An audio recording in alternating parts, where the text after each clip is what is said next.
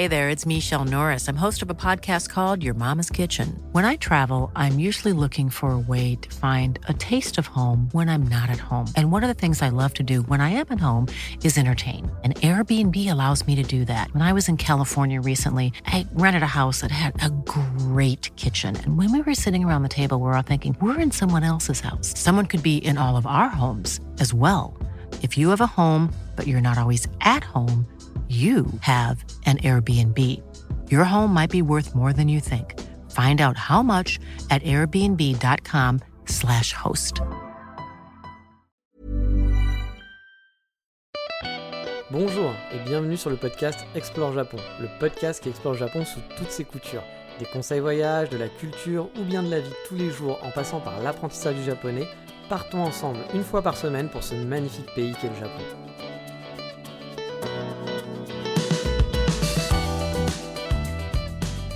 Bonjour à tous Eh bien oui, le revoilà, le fameux HS hors sujet, comme on dit, Road to Japan. Ça faisait longtemps que je n'avais pas fait d'épisode spécial sur mon futur et hypothétique retour au Japon, pour une raison toute simple, hein. bah, il n'y avait pas grand chose de nouveau, voilà, donc j'allais pas vous raconter euh, n'importe quoi. Et oui, il y a plus de deux mois maintenant, on va dire que c'était vers le 20 novembre, un truc, enfin à peu près quoi, j'envoyais le contrat de la boîte de portage à mon employeur actuel, et depuis, bah, ça traînait, ça traînait, ça traînait. Pour de bonnes raisons, hein, mais ça traînait. Un peu trop à mon goût, malheureusement. Mais bon, ce n'était plus dans mes mains, je ne pouvais pas faire grand-chose à part bah, attendre et râler un peu dans ma barbe, je dois l'avouer. Euh, mais euh, voilà, il y avait quelques clauses à changer dans le contrat, les vacances de fin d'année qui sont passées par là et qui ont pas mal duré. Du coup, ça a pris plus de deux mois pour avoir un contrat finalisé. Mais ça y est, la news est là, mon contrat est prêt et il est signé même la procédure va pouvoir enfin se lancer officiellement. Mais maintenant, il va falloir attendre encore. Bah oui, la patience est de mise avec l'ouverture des frontières, etc. et l'immigration. Car tant que les frontières ne sont pas totalement ouvertes, les procédures n'avancent pas spécialement. Mais la breaking news, vous le savez sûrement, c'est que les frontières ont commencé à réouvrir. La nouvelle est tombée euh, il n'y a pas très longtemps. Les étudiants et les business visas vont pouvoir revenir par quota petit à petit dès ce mois de février.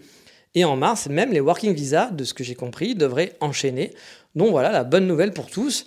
Euh, même certains dans le tourisme, des amis à moi qui travaillent dans le tourisme, ont un léger espoir que les vacanciers arrivent même cet été. Alors croisons les doigts pour tout le monde. Mais bon, pour moi, c'est toujours le début de mon aventure et je suis content car j'ai un peu l'impression que ça y est, c'est officiel. Même si bon, j'ai aucune date hein, de savoir quand je vais pouvoir y aller, j'ai aucune idée de quand je vais partir. Je me suis donné une date un peu fictive, hein, le genre de truc sur lequel se rattacher en gros. Par exemple, en octobre dernier, je m'étais dit, ah bah a priori, peut-être qu'en mars-avril, euh, c'est jouable quoi.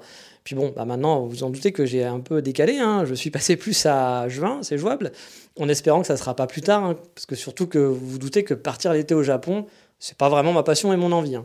Parce que se trimballer deux valises et un sac à dos de 10 kg sous les 40 degrés et l'humidité, ça sera sûrement une expérience sympa, mais je préférerais quand même grandement l'éviter.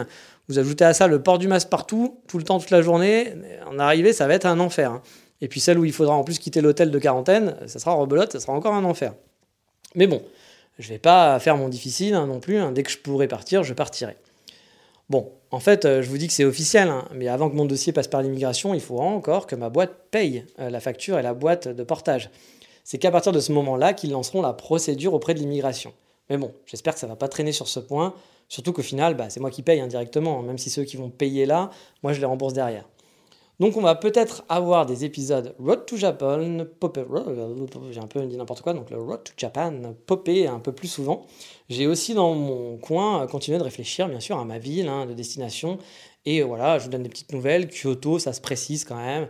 J'ai beau regarder les loyers, etc. Euh, sur Tokyo, il y a des opportunités, hein, mais dans la banlieue un peu excentrée que je connais pas bien, euh, versus un appartement plus grand dans le centre de Kyoto, je pense que je vais quand même opter pour le confort au final. Mais bon, je me laisse encore un peu de temps pour faire mon choix définitif. On n'est jamais à l'abri d'un retournement de situation. Et dans cet épisode, outre les petites news, je voulais revenir sur une thématique que j'ai bah, posée dans un épisode il n'y a pas très longtemps, euh, un épisode d'Explore Japon, sur le stress. Parce que oui, cette situation au final est un peu stressante on n'a pas, pas, celle d'attendre, hein, pas celle d'attendre de ne pas savoir quand on part, même si ça l'est un petit peu, mais c'est n'est pas vraiment ça dont je voulais parler aujourd'hui. Euh, c'est plus un stress dans sa globalité du projet. La dernière fois, dans Export Japon Classique, je vous parlais des facteurs de stress sur place au Japon qui pouvaient exister. Et là, aujourd'hui, bah, on se dit tout, hein, vous le savez, j'avais envie de vous parler de mes inquiétudes et mes questionnements sur mon projet. Car oui, un projet pareil, c'est forcément une grosse décision, hein, c'est un gros changement de vie et donc une prise de risque aussi. Lors de mon premier départ pour le Japon, euh, quand j'y suis allé en tant qu'étudiant, j'avais claqué quand même un budget de 60 000 euros, mine de rien. C'est beaucoup. C'était toute une vie d'économie. Enfin, pas vraiment, parce que j'ai surtout vendu mes affaires, plus une prime de départ, plus un an de chômage, d'auto-entreprise, plus des économies, etc., etc. Et au final, pourquoi? Bah pour un retour en France deux ans après avec un niveau de japonais minable, il faut l'avouer, on peut pas dire que c'était une franche réussite hein, sur le papier, hein, il faut être honnête. Mais cette question, je me l'étais posée euh, aussi à l'époque. Et est-ce que ça vaut le coup? Est-ce que ça valait le coup de faire tout ça? Euh, Je me doutais vraiment qu'après les deux ans d'études, j'aurais quand même peu de chances de rester au Japon. Que deux ans, c'était pas suffisant pour avoir un super niveau de japonais et pour trouver un boulot, etc. dans mon domaine qui nécessite de savoir bien parler et écrire. Mais bon, j'avais quand même pris le risque en évaluant les risques, justement. Hein. Je savais qu'en rentrant, il devait me rester environ euh, X d'argent sur mon compte, pas beaucoup, mais assez pour pouvoir tenir un petit peu, et que derrière, j'avais un an de chômage, surtout, pour retrouver du boulot. Donc, euh, puis j'avais des potes qui pouvaient m'héberger, le temps de me refaire une vie en France, donc je savais que c'était repartir à zéro, clairement, ça aurait été repartir à zéro pour ma vie, ce qui m'est vraiment arrivé finalement, mais que c'était pas non plus catastrophique. Et au final, est-ce que j'ai regretté cet échec? Bah, Pas du tout. Hein. Je suis content d'avoir pu vivre au Japon, d'avoir fait cette expérience, et même d'être allé en Écosse, etc., d'avoir pu avoir vécu tout ça, même si ça n'a pas fini comme je voulais, et même si c'est beaucoup d'argent au final qui aurait pu me permettre peut-être bah, de, faire plein d'autres choses, de bien économiser pour acheter un appartement, de lancer une boîte. Avec 60 000 euros, j'aurais pu lancer par exemple mon propre café, hein, chose qu'en France ou quelque chose comme ça, j'aurais pu changer de vie. Mais voilà, j'ai fait un changement de vie d'une autre façon, qui a été un peu un échec au final, mais je regrette pas. Mais là, bah, du coup, rebelote. Hein. Mon budget et mes économies sont beaucoup plus basses qu'à l'époque, hein, mais euh, mon projet n'est pas 100% fiable non plus. Bah oui, peut-être que la boîte qui m'embauche, pour X raisons, va finalement ne plus avoir besoin de mes services dans quelques mois. Et qu'est-ce qui se passe si dans 3-4 mois, ils m'annoncent qu'on ne travaille plus ensemble? Bah, C'est la question que je me suis posée. Car je pense qu'il faut toujours se préparer au mieux ou au pire pour pouvoir rebondir et évaluer aussi la prise de risque au final. Parce que oui, plus de boulot, ça voudrait peut-être dire devoir rentrer illico en France. Bon, en fait, non. J'ai eu l'info, euh, je pourrais rester jusqu'à la fin de mon visa, même si je me fais euh, licencier. Mais bon, ça veut dire vivre sur mes économies. Et mes économies, bah, elles ne sont pas aussi grandes que quand je suis parti en tant qu'étudiant. Mes économies en tant qu'étudiant, elles me permettaient de vivre pendant deux ans, deux ans et demi tranquille. Là, clairement, ce n'est pas le cas. Euh, je ne vais pas pouvoir rester, voilà, rester autant avec, avec mes économies. Et donc, bah, je vais devoir retrouver un boulot dans le même domaine, lié au visa et avec toujours, toujours la même problématique qu'avant, bah, pas de japonais, puis un anglais qui est très mauvais. Bref, ça serait pas simple de retrouver quelque chose. J'ai prévu bien sûr quelques pistes, j'ai réfléchi à quelques solutions, mais je sais qu'elles sont pas super sécures et que voilà, il y a quand même, comme la dernière fois, des chances que bah, si ça se passe mal, je dois rentrer avec pas grand chose et repartir de zéro encore une fois. Et puis en plus, bah, j'aurais déjà claqué 10 000 euros hein, en visa, en meubles, en frais d'appartement, les billets d'avion si je dois partir au bout de trois mois ou qu'au bout de, de, un an je reste et que j'utilise aussi mes économies pour vivre sur mes économies, bah, j'aurais claqué encore plus d'argent. Peut-être que j'aurais claqué encore 10 000 balles, 15 000 balles en plus. Bah, du coup, euh, voilà, euh, j'aurais claqué mon argent pour pas grand-chose, hein, juste pour être resté un peu au Japon. Alors vous allez dire, ah bah, c'est génial, tu restes au Japon. Mais bon, au bout d'un moment, ça suffit pas non plus. Hein. Euh, du coup, la question qu'on se pose dans ces moments-là, c'est est-ce que ça vaut vraiment le coup? Est-ce que c'est intelligent de faire ça, tout simplement? Parce que oui, je pourrais très bien rester à Budapest où la vie n'est pas très chère. Avec mon salaire actuel, honnêtement, je peux économiser 1300 euros chaque mois et mettre de côté donc cet argent, donc augmenter mes économies de plus en plus. Imaginez, sur 10 mois, je gagne déjà 13 000 euros. Euh, sur, sur, euh, comment s'appelle? Sur, sur, sur un an, je pourrais économiser 15 000 euros chaque année. Donc si par exemple ma boîte me garde pendant 3 ans, bah voilà, j'économise 45 000 euros sur 3 ans en vivant tranquillement à Budapest. Donc euh, voilà, pour la suite de mes, de mes projets, euh, ça me permettrait euh, voilà, de, de, faire plein de choses. Mais au Japon, la boîte de portage, où je, vais, je vous l'ai déjà dit, hein, je, je, vais, je vais avoir, va diminuer mon, bah, mon net de 800-900 euros. Donc là, niveau économie, je ne vais pas monter beaucoup, je vais en faire un petit peu, mais ça sera peut-être plus de la hauteur de 100 euros par mois, et encore, je ne suis pas sûr. Il faudra avoir mon budget réel sur place. Euh, et euh, bah, de plus, j'ai pas des parents qui sont derrière moi, j'ai pas d'héritage qui m'attendent, par exemple. J'ai pas un petit appartement familial que je pourrais récupérer un jour, qui me sera légué. Euh, j'ai plus de 40 ans, j'ai pas vraiment d'économie, comme je vous le dis. Hein, j'ai aucun, j'ai rien à cacher. J'ai 30 000 euros d'économie actuellement sur mon compte, donc voilà, c'est pas fou.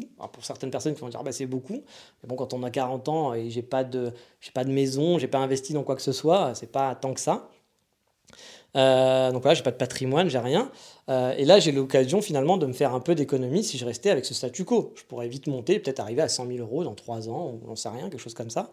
Euh, donc en ce moment, bah, je vais prendre des risques, hein, dépenser un quart de mes économies déjà dans un projet Japon juste pour l'installation. ou après, je ferai plus d'économies pendant quelques mois, voire quelques années, jusqu'à temps que cette situation change un peu. Sur le papier, à mon âge, ça me paraît pas le plus raisonnable, surtout que le projet est quand même bancal. C'est pas genre vous êtes sûr de rester toute votre vie là-bas. Ça serait par exemple pour rejoindre l'amour de ma vie, avoir un visa à mariage. Bon, ça serait plus sécur. Mais là, mon visa ne tient que par mon job actuel. Et il sera très difficile d'en récupérer ou de garder ce visa si mon job actuel tombe à l'eau. Bref, vous l'avez compris, ce genre de projet n'est pas de tout repos et peut vous faire stresser, hein, vous faire poser beaucoup de questions. Moi, j'en suis pas au stress. Mais par contre, je me pose beaucoup de questions, c'est normal, et je pense que c'est important de le faire. Il y a beaucoup de chances qui peuvent vous empêcher finalement de sauter le pas, et pour de bonnes raisons, soyons honnêtes. Mais bon, moi de mon côté, j'ai réfléchi à tout, à tout ça, j'ai calculé les pires scénarios, peut-être pas les pires scénarios dans le sens euh, Godzilla attaque ou euh, je, fais des crises cardiaques tous les deux jours. Ah, bien entendu, c'est pas ces scénarios-là que j'ai fait. Mais euh, qu'est-ce qu'il arriverait, où je me retrouverais, et je me dis que le risque en vaut la chandelle. La vie est faite d'incertitudes et il faut sortir de sa zone de confort, prendre des risques, vivre des échecs aussi, hein, pour parfois mieux rebondir. Bien sûr, je ne vais pas vous dire que c'est le meilleur choix, hein, j'en sais rien, j'en ai aucune idée, mais en tout cas, c'est celle que j'ai choisie euh, maintenant et je ne le regrette pas.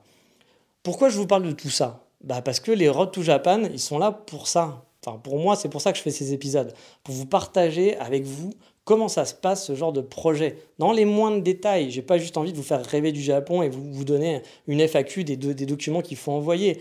Pour moi, j'ai envie de vous faire partager vraiment qu'est-ce que c'est que l'immigration au Japon, quelles sont les questions qu'on se pose, euh, les bons moments, les mauvais, euh, les trucs euh, lambda, sûrement les, réflexions un peu bêtes, mais c'est des réflexions qu'on a, enfin que j'ai en tout cas moi pendant mes projets, et j'ai envie de les partager avec vous pour bah, vous aider voilà, vous aider dans tout ça si vous aussi, si vous êtes curieux tout simplement, ou si voilà, il faut si vous avez envie d'en savoir plus et de savoir comment gérer ça.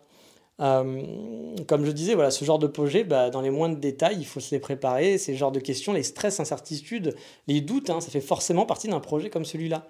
Il faut le gérer, le surmonter. On peut peut-être décider de tout arrêter aussi. Hein. La décision vous reviendra. Il n'y a pas de bonne ou de mauvaise décision au final. Hein. Tant qu'on y a bien pensé pour moi et qu'on est droit dans ses baskets, à mon avis, ça c'est le principal. D'être droit dans ses baskets et surtout d'avoir pensé à tout. Et pas de partir comme ça à l'arrache n'importe comment. Mais allez, ce Road to Japan, il arrive à saint fin pour aujourd'hui. Je reviendrai avec de nouvelles fraîches bientôt, je pense. Hein. Quand mon dossier va passer à l'immigration, bah là, je pourrais vous expliquer un peu tout ce qui se passe, ce que j'ai dû fournir comme document, euh, comment ça se passe de ce côté-là, parce que bah là, moi, c'est un peu la découverte, je ne connais pas trop. Et puis, je vais pouvoir aussi commencer à m'organiser petit à petit. Donc, vous devriez avoir des épisodes euh, popés un peu plus souvent. Mais sur ce, on va faire court. Hein. Les Road to Japan, c'est pas forcément pour faire dans le longuet, c'est juste pour donner des news et expliquer un petit peu comment, comment je gère tout ça et comment ça marche. Donc j'espère que ça vous plaît, même si parfois c'est c'est pas d'administratif, c'est du truc personnel, du ressenti. Dites-moi en tout cas si ça vous, ça vous plaît ce genre de, de, programme, et je pense que ça peut servir à certaines personnes. Donc voilà, on va s'arrêter là pour cette semaine. Je vous dis donc à très vite pour un nouvel épisode Watch to Japan pour des news, à savoir si quand est-ce que je vais partir au Japon, parce que c'est surtout ça qu'on veut savoir, le peuple veut savoir ça, enfin c'est surtout moi qui veux le savoir. Allez, ciao, bye bye, matane.